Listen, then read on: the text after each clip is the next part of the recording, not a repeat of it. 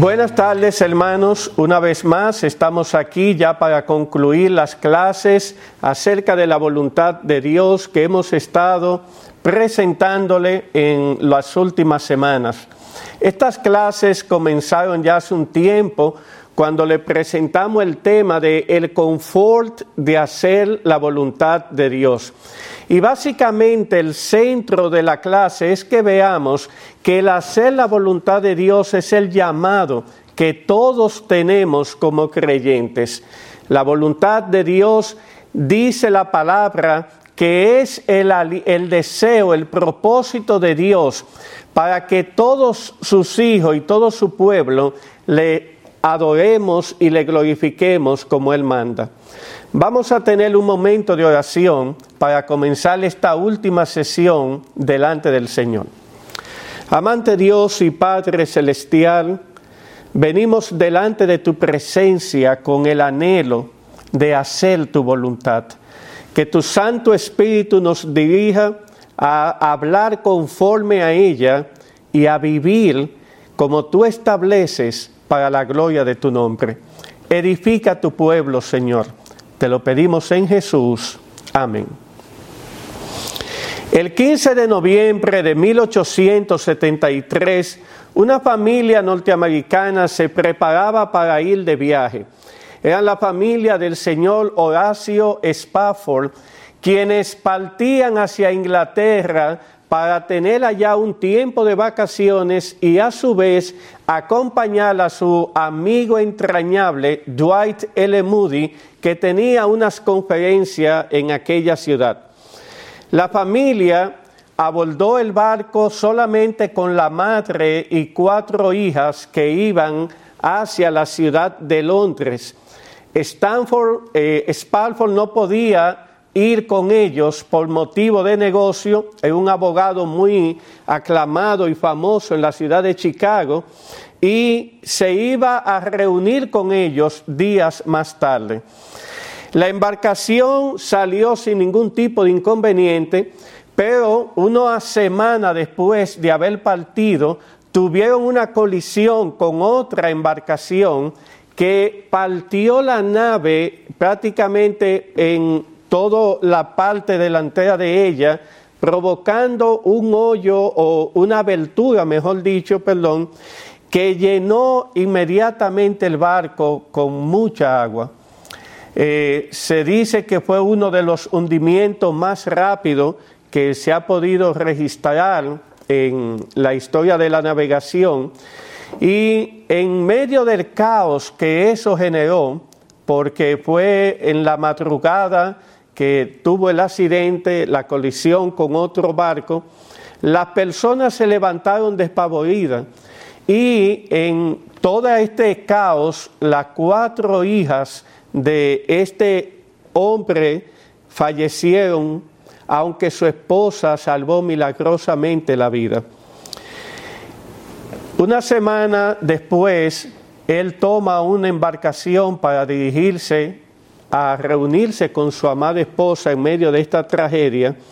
Y cuando van por el lugar en que el capitán del navío en que iba Horacio eh, calculó que más o menos fue el lugar donde se hundió la embarcación, él lo llama y le informa, le da esta, este dato diciéndole, entendemos que fue en este lugar que el navío en que iban tus hijas y tu esposa eh, colisionó y se hundió. Y dicen que él, postrado, comenzó eh, a meditar en la palabra de Dios y de ahí en adelante compuso un himno o un poema que luego se le puso música y que se titula Yo estoy bien con mi Dios. Es una canción, es un himno muy conocido en el pueblo evangélico y lo traigo como introducción de esta clase porque nos va a permitir ver lo que es el tema que vamos a desarrollar. En la tarde de hoy yo quiero hablar acerca de la voluntad de Dios y el sufrimiento. La voluntad de Dios y el sufrimiento. Ustedes tienen una diapositiva que presenta la familia de Spanford y presenta las cuatro hijas que fallecieron en, esa, en ese trágico accidente. Y la verdad es que cuando uno ve cosas como esta, así como enfermedades de hermanos, familia, conocidos, amigos, viene mucho cuestionamiento a la mente y al corazón de las personas, eh, preguntándose, ¿dónde está Dios? ¿Dónde está Dios? Y esto ha traído como consecuencia que no solamente lo cuestionan los inconversos que no conocen del Señor, también es cuestionado por los creyentes.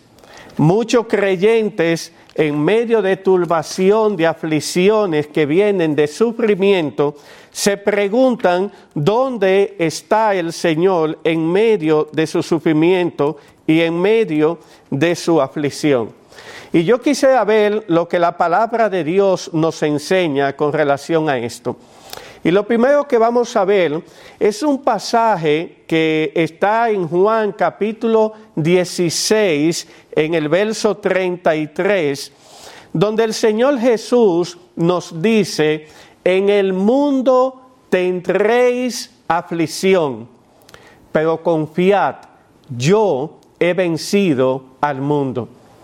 En el mundo tendréis aflicción, pero confiad, yo he vencido al mundo. La aflicción es una realidad que no podemos ignorar en medio nuestro. La aflicción viene cuando menos la esperamos y en algunas ocasiones cuando estamos en medio de ella por una enfermedad, viene un desenlace que muchas veces no estamos preparados para enfrentarlo.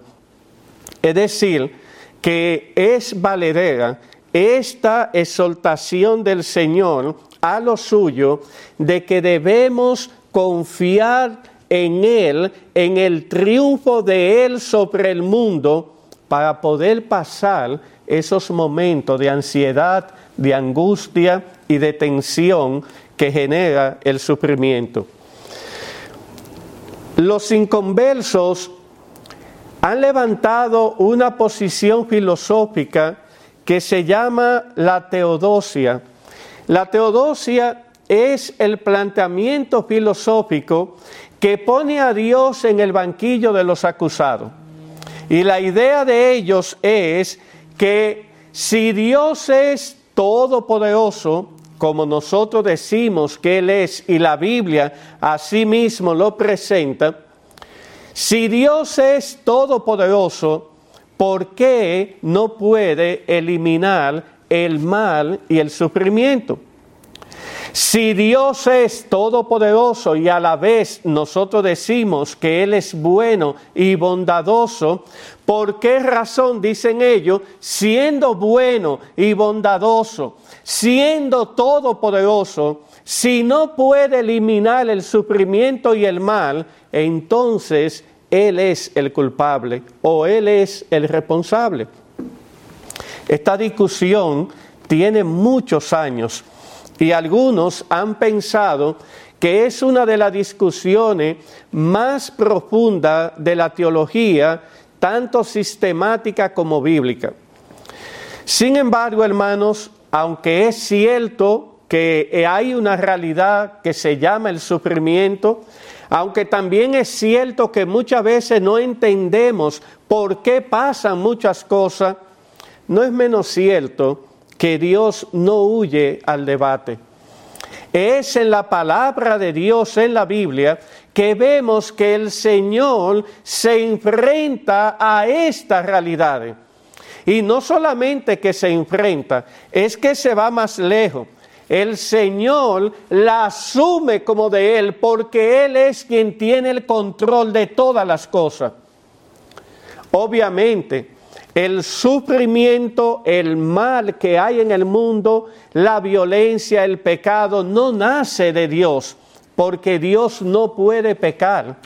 Dios no peca y la palabra de Dios lo muestra constantemente. Sin embargo, es la misma palabra de Dios quien también nos presenta que el mal no escapa del control soberano de Dios. No escapa. Y más todavía, que está en su pleno control y que Él lo gobierna desde el inicio hasta el final. Nuestro Dios es soberano, nuestro Dios es omnipotente, nuestro Dios es omnisciente, nuestro Dios conoce, según la palabra de Dios lo muestra, todas las cosas, la usa y la dirige aún aquellas cosas malas y pecaminosas para el cumplimiento de su voluntad. Para el cumplimiento de su voluntad. Por lo tanto, es importante que nosotros entendamos que cuando la voluntad oculta de Dios que veíamos al principio de estas clases, según Deuteronomio 29, 29, es manifiesta en el tiempo y en el espacio donde nosotros vivimos y vemos esos hechos con asombro, el que nosotros no lo podamos entender o no podamos conciliar esos hechos y esas voluntades expresadas de Dios con la realidad que vivimos, es un problema nuestro, no es un problema de Dios. Y eso es importante que lo tengamos en cuenta. ¿Qué es lo que estoy diciendo? Nosotros vemos en el Evangelio de Juan que cuando Lázaro muere, y Jesús va a la ciudad donde Lázaro vivía, la hermana de Lázaro sale y le dice, Señor, si hubieses estado aquí, mi hermano no hubiera muerto. Uno lo lee y no ve lo que está detrás de la palabra de ella. Si hubieras estado aquí, en otras palabras, Señor, Tú eres el culpable de esto. Porque nosotras te mandamos a informar y a decir, el que amas está enfermo. Y no llegaste a tiempo. Y nuestro hermano ha muerto. Imaginen la escena. Ella estaba dolida, ella estaba afligida y toda la familia de Lázaro también estaban dolidos y afligidos. Pero ellos no conocían que el Señor a propósito, a propósito, Él esperó que Lázaro falleciera. Él sabía cuándo, cómo, dónde Lázaro iba a morir. Pero eso era parte de su plan.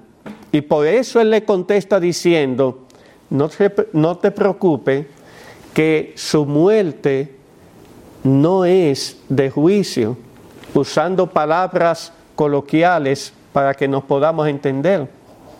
El problema con el sufrimiento es que de inmediato a nosotros nos sale la mente de aquel legalista que comienza a hacer la justa y decir, si me pasó esta tragedia es porque algo malo hice.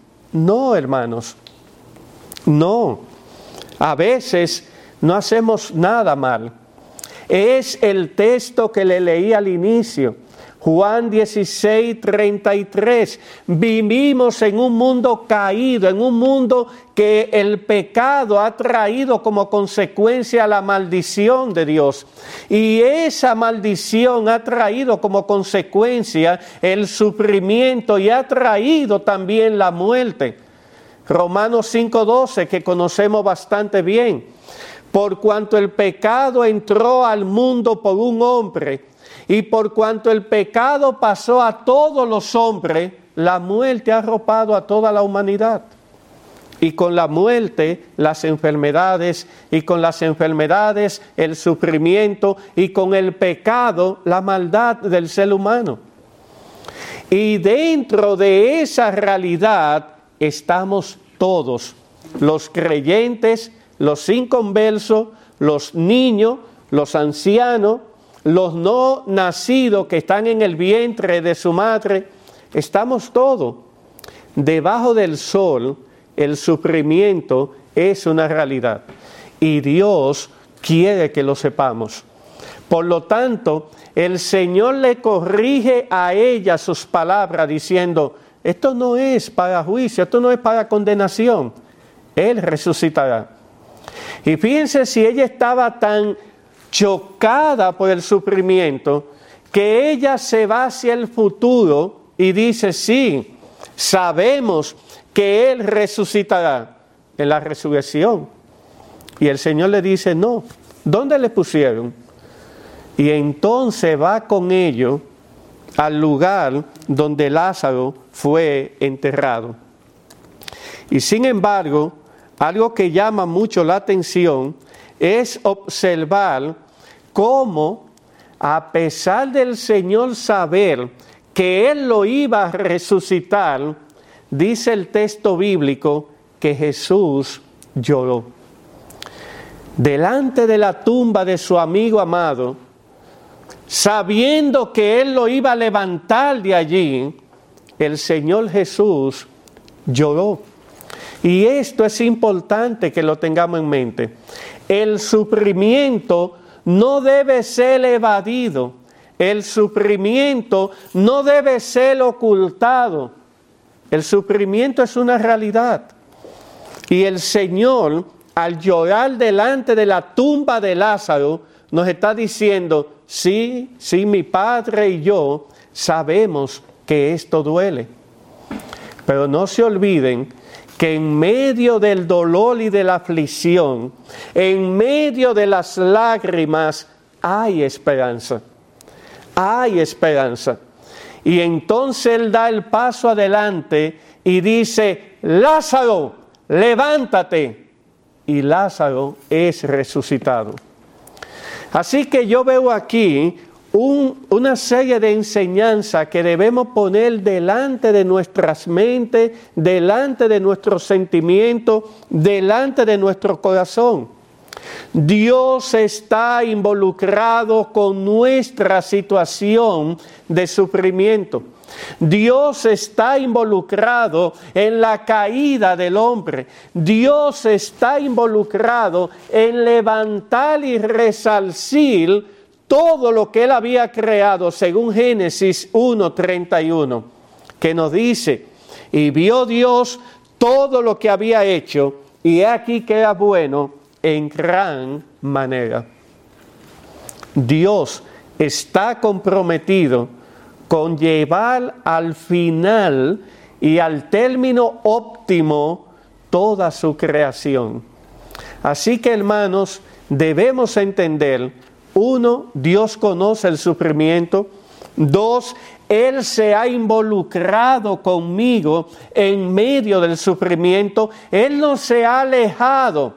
Ah, el sufrimiento vino por causa del pecado. Que paguen las consecuencias. No, Dios se ha involucrado a tal nivel que aún en aquellas acciones pecaminosas que el ser humano comete, Dios busca traer bendición y amor, haciéndole ver su pecado por medio de la aflicción y llevándole a un verdadero arrepentimiento para traer sobre él bendición y paz.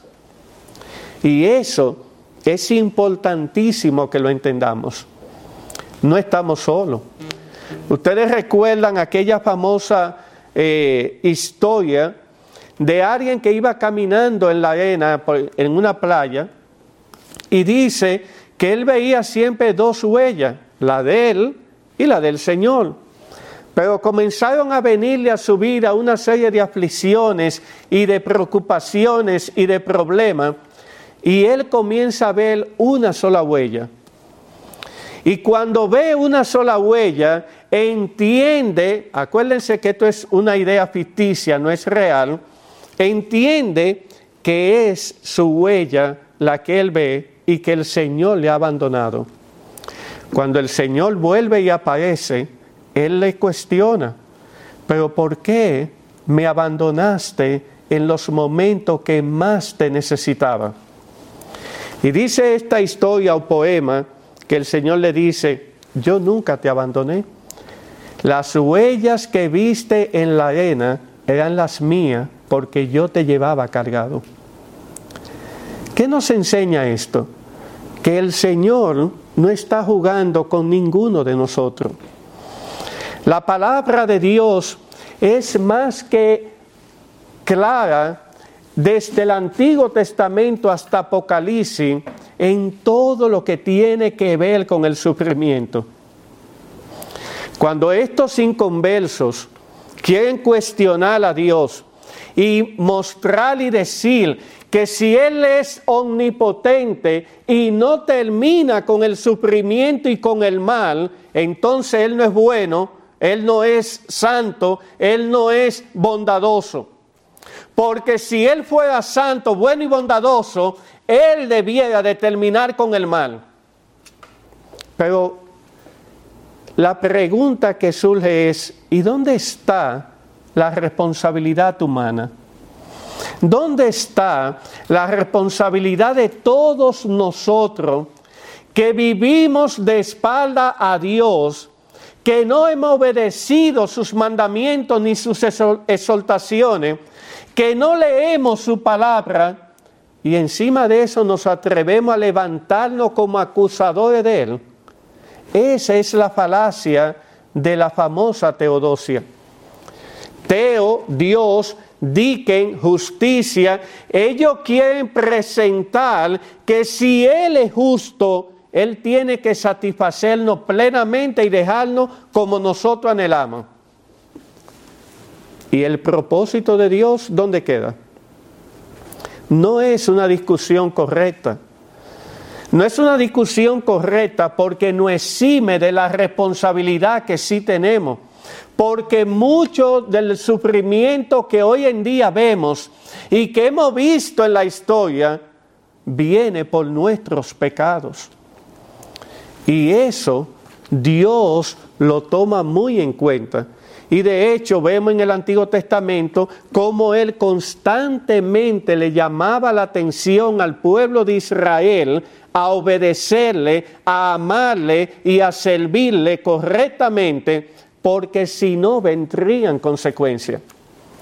Y aun cuando esas consecuencias vinieron, Él no los abandonó, Él estuvo con ellos.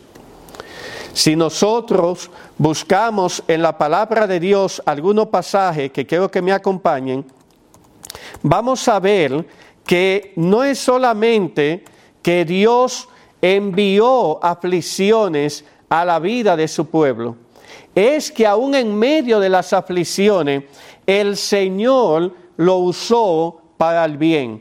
Vayan conmigo a Jeremías capítulo 24. Jeremías capítulo 24 y vamos a ver aquí el siguiente caso o ejemplo. Fíjense que en Jeremías capítulo 24 el Señor le está diciendo al pueblo de Israel por medio del profeta Jeremías que él había levantado a los babilonios y que los babilonios iban a invadir a la ciudad de Jerusalén, la ciudad santa, donde estaba el templo, la ciudad del pueblo de Dios. Pero ese pueblo de Dios había tenido años tras año tras año pecando y viviendo de espalda lo que Dios señalaba. Había llegado el tiempo del juicio. Había llegado el momento en que la justicia de Dios pasara el castigo que el pueblo se merecía. Y ese castigo era que los babilonios iban a invadir a la ciudad de Jerusalén, iban a matar a todas las personas, iban a quemar el templo, iban a destruir la ciudad. Y Dios es quien está ordenando todo eso. Y en el capítulo 24, Dios le dice a Jeremías lo siguiente, verso 1. Jeremías 24, 1. Después de haber transportado Nabucodonosor, rey de Babilonia, a Jeconías, hijo de Joacín, rey de Judá, a los príncipes de Judá y a los artesanos y herreros de Jerusalén, y haberlo llevado a Babilonia, me mostró Jehová dos cestas de higos, puesta delante del templo de Jehová. Una cesta tenía higos muy buenos, como pruebas, y la otra cesta tenía higos muy malos, que de malos no se podían comer. Y me dijo Jehová, ¿qué ves tú, Jeremías? Y dije, higos, higos buenos, muy buenos, y malos, muy malos, que de malos no se pueden comer. Y vino a mí palabra de Jehová diciendo, así ha dicho Jehová Dios de Israel, como a estos higos buenos, así miraré a los transportados de Judá, a los cuales eché, oigan esto, a los cuales eché. ¿Quién echó? El pronombre personal que va allí es yo. Dice Dios, fui yo que los eché. Fui yo que levanté a Nabucodonosor, que he levantado a los babilonios y lo estoy mandando como esclavo, como siervos de él a su tierra. Dice, a los cuales eché de este lugar a la tierra de los caldeos para bien ¿Qué? Paga bien. No, no, no, no, no, no, espérate, espérate. ¿Cómo que paga bien? Los babilonios, y búsquenlo en la historia o búsquenlo en la internet, cuando invadieron a Jerusalén, mataron a todos, mataron con en una forma despiadada y se llevan cautivo a los príncipes, a los descendientes de la realeza, y al rey de Jerusalén se lo llevan cautivo a Babilonia. Y Dios dice aquí que sí, que es así, que Él hizo eso para el bien de ellos. Y uno se queda, ¿qué?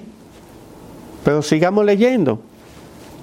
Porque, ¿por qué para, para bien? Porque porque pondré mis ojos sobre ellos para bien, y los volveré a esta tierra, y los edificaré, y no lo destruiré, los plantaré y no los arrancaré, y les daré corazón para que me conozcan que yo soy Jehová, y me serán por pueblo, y yo les seré a ellos por Dios, porque se volverán a mí de todo corazón. Ven cómo la teodosia es un argumento filosófico que no toma en cuenta la persona de Dios. Dios está diciendo, sí, Nabucodonosor abusó de su poder, sí, los babilonios, los babilonios maltrataron inadecuadamente a todo mi pueblo, yo los voy a juzgar a ellos por eso pero ustedes se merecían ese castigo por causa de su pecado, por causa de su idolatría, por causa de haberme dado la espalda y de no escuchar a mis profetas. Pero oigan, esta aflicción es para el bien de ustedes porque cuando se vean allí en Babilonia, siendo esclavos de los babilonios, ustedes me van a buscar de todo corazón y yo voy a enviar mi Santo Espíritu para que me busquen y entonces yo bendecirle. Increíble. Solamente en la mente de Dios algo así puede pasar. La aflicción más grande que podía un judío entender era que su ciudad fuera destruida, que el templo fuese destruido, que el juicio viniera sobre ellos. Y en medio de esa aflicción dice Dios, yo te voy a hacer bien. Yo te voy a hacer bien. Y manda al pueblo a orar por los babilonios. Y manda al pueblo a someterse adecuadamente y que Dios iba a usar todo eso para mostrarle su voluntad y hacerle mucho bien. Y ya conocemos la historia. Lean el libro de Daniel y van a ver cómo estos jóvenes, los amigos de Daniel y Daniel, se portaron en Babilonia. Y no solamente ellos, había todo un grupo de hombres y mujeres, y lo vemos por el libro de Nehemías y de Estra, que vienen de nuevo a la ciudad prometida, arrepentido, comprometido con el Señor, en una forma muy diferente de cómo salieron. Entonces, Dios está en medio nuestro, en medio de las aflicciones. Él no nos ha abandonado. Y hermanos, cuando viene sufrimiento a nuestra vida, que ya Jesús lo dijo, en el mundo tendréis aflicción, pero confiad, yo he vencido al mundo. Cuando vienen los sufrimientos a nuestras vidas, tenemos que ver al Dios de las Escrituras, al Dios Santo que busca nuestro bien. Romano 8:28 no es un cuento, no es un pasaje para si te pasa algo. No, vamos allá para que lo veamos. ¿Qué nos dice el Señor en Romanos 8:28? Y es un pasaje que todos conocemos prácticamente eh, de memoria. Pero fíjense lo que dice el Señor allí. Y sabemos, por medio del apóstol Pablo a los romanos, y sabemos que a los que aman a Dios, todas las cosas ayudan a bien. ¿Qué? Todas las cosas. No, no, no, no. ¿Cómo va a ser que todas las cosas ayudan a bien cuando yo lo que estoy es sufriendo? estoy en angustia y en agonía, no entiendo todo este proceder de Dios, pero Dios deja en su palabra diciendo, todo eso es para tu bien. Ahora, mis hermanos, ¿cuál es el problema? Que el bien que tú y yo tenemos en la mente y en el corazón no siempre es igual al bien que Dios tiene. El bien de Dios es hacernos semejante a su amado Hijo Jesucristo. ¿Por qué? Porque allí es que Dios tiene todo el deleite. Cristo y Dios el Padre y el Espíritu Santo se deleitan en esa relación y allí viene la mayor bendición que jamás podemos imaginar. Por lo tanto, para tener la bendición de Dios, ¿qué está haciendo Dios? Formando a Jesucristo en el corazón, en la mente y en todo el ser de su pueblo. Por eso sigue diciendo, todas las cosas les ayudan a bien, esto es, a los que conforme a su propósito son llamados, porque a los que antes conoció, también los predestinó para que fuesen conformes a la imagen de su Hijo. Ese es el bien que Dios anda buscando. Ese es el bien que tú y yo necesitamos. No es el bien de tener mucha salud, de tener mucho dinero, de tener muchas amistades, de vivir una vida paradisíaca en medio de una realidad de pecado en nosotros y en el mundo que vivimos actualmente. No, hay que corregir el mal que está en nosotros. En el famoso libro El enemigo que llevamos dentro, él comienza diciendo, hemos hallado al culpable, hemos hallado al culpable, hemos hallado al enemigo. Y alguien le dice, ¿quién es? Y él responde, nosotros mismos. Lo que impide que la bendición de Dios pueda entrar en nosotros como tanto anhelamos es nuestros pecados. Y Dios está involucrado en eliminar todo vestigio de pecado para poder darnos entonces la bendición plena y total que Él mencionó en Génesis capítulo 1 y capítulo 2. El pecado ha sido el ayo, ha sido la causa, ha sido la razón de por qué tú y yo tenemos sufrimiento aquí. No es Dios, no es Dios.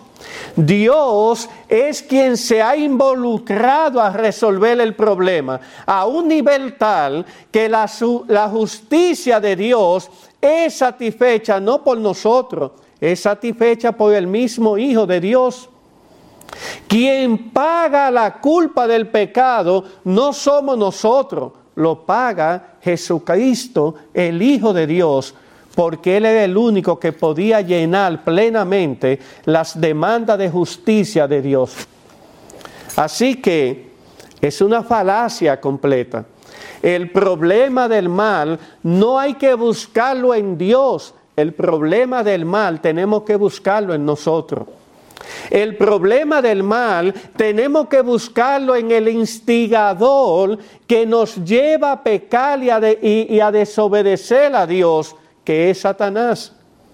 El problema del mal no debe verse en Dios, porque Él es quien está involucrado a resolver lo que tú y yo hacemos. Así que mis hermanos, debemos entender estas verdades.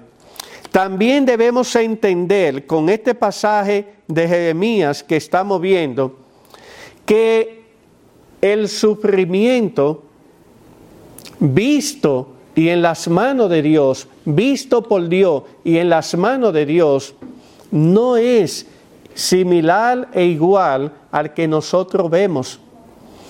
Nadie quiere pasar por el camino del sufrimiento. Nadie quiere pasar por el camino de la muerte. Nadie quiere eso. Todos queremos vivir paradisíacamente aquí sin ningún tipo de aflicción. Sin embargo, en la palabra de Dios se nos muestra que la muerte vino por causa del pecado y el juicio de Dios la envía. Pero ahora la muerte para el pueblo de Dios se convierte en el medio para poder obtener la mayor bendición de parte del Señor, la vida eterna. La vida eterna. Entonces, cuando vienen las aflicciones, y consume nuestra vida y llegamos a la muerte, Dios nos está diciendo, no todo está perdido, porque ahora la muerte se convierte en la entrada para yo recibir de Dios su mayor bendición.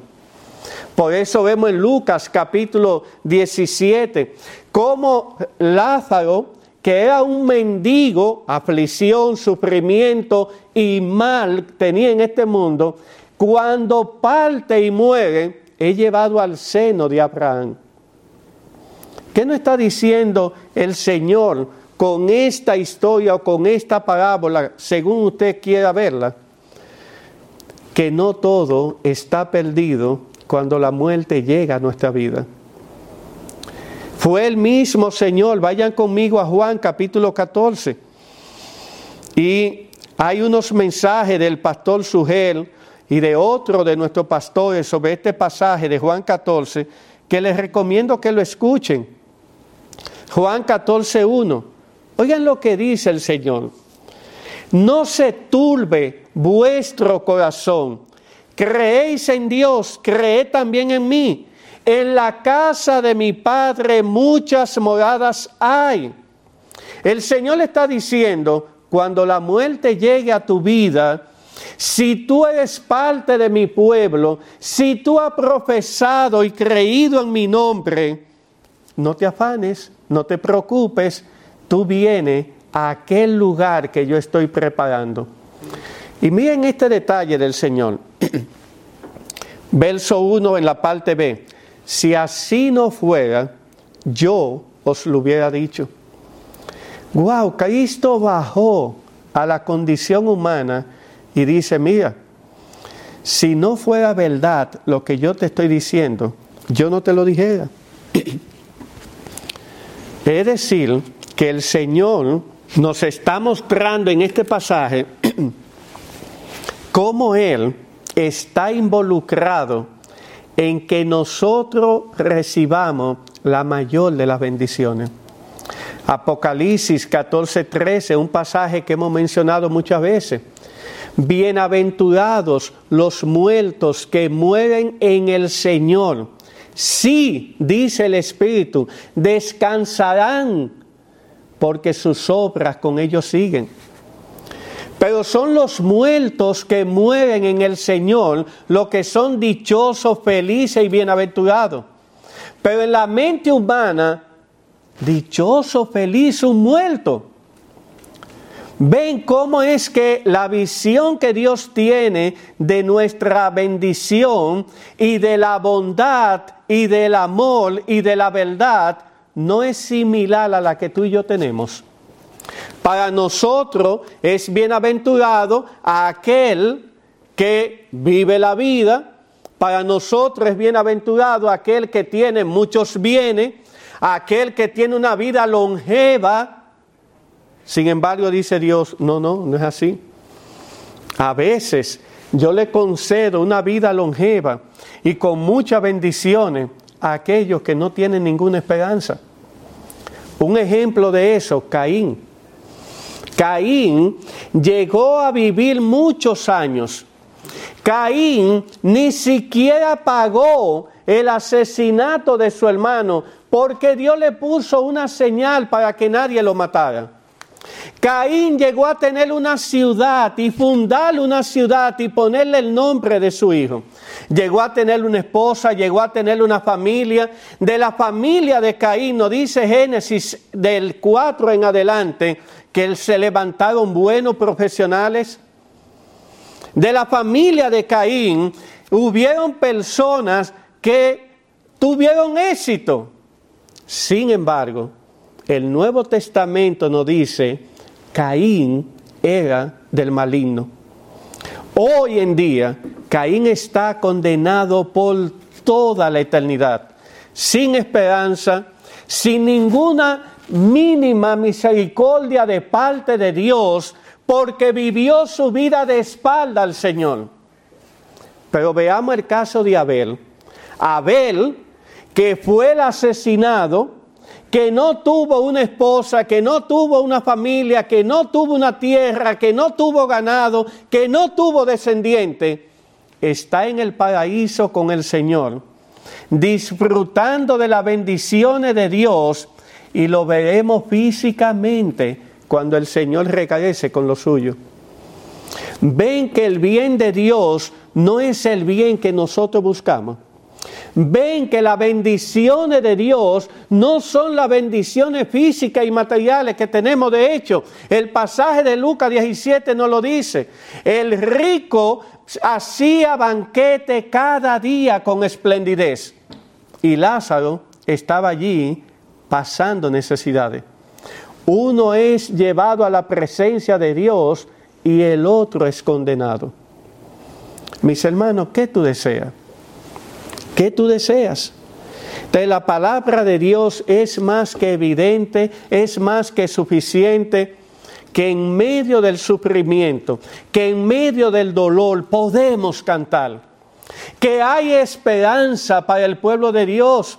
El apóstol Pablo dice en primera de Tesalonicenses 4, no queremos que ustedes estén bajo sufrimiento sin tomar en cuenta la esperanza que tenemos.